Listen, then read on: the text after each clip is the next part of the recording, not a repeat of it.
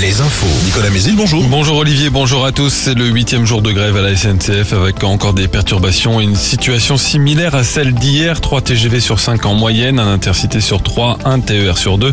La grève contre la réforme des retraites se poursuit également dans les raffineries, dont celle de Donge. Les éboueurs continuent aussi leur mouvement. Près d'Angers, le biopôle de Saint-Barthélemy d'Anjou est bloqué depuis hier matin, perturbant la collecte des ordures ménagères dans l'agglo d'Angers. Par ailleurs, les agents d'Enedis de Charente ont rejoint le mouvement hier. Des manifestations aussi ce matin autour de l'aéroport de Nantes, au sud du Mans, mais également à Chalonne-sur-Loire. Et puis avant la nouvelle journée de mobilisation demain, la CGT appelle les employés des ports et des docks à entamer aujourd'hui une grève de trois jours.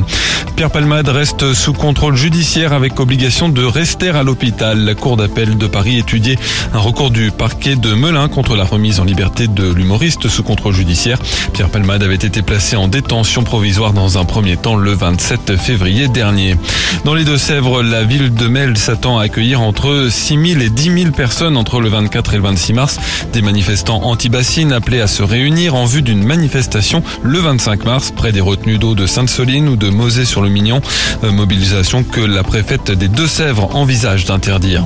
En Charente, une enquête après une série d'actes de vandalisme perpétrés depuis plusieurs semaines entre Angoulême et Soyaux. Des vitrines de commerce brisées ou encore des voitures dont les vitres sont endommagées. Des élus accusent une bande qui agirait dans ce secteur, mais les enquêteurs se veulent plus prudents. La page sportive en basket de la Nationale 1 ce soir. Poitiers se déplace à Rouen, Chaland à Boulogne-sur-Mer.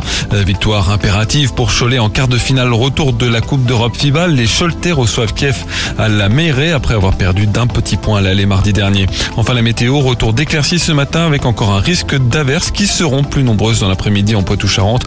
Le vent faiblira en cours de journée, les maxi entre 11 et 15 degrés.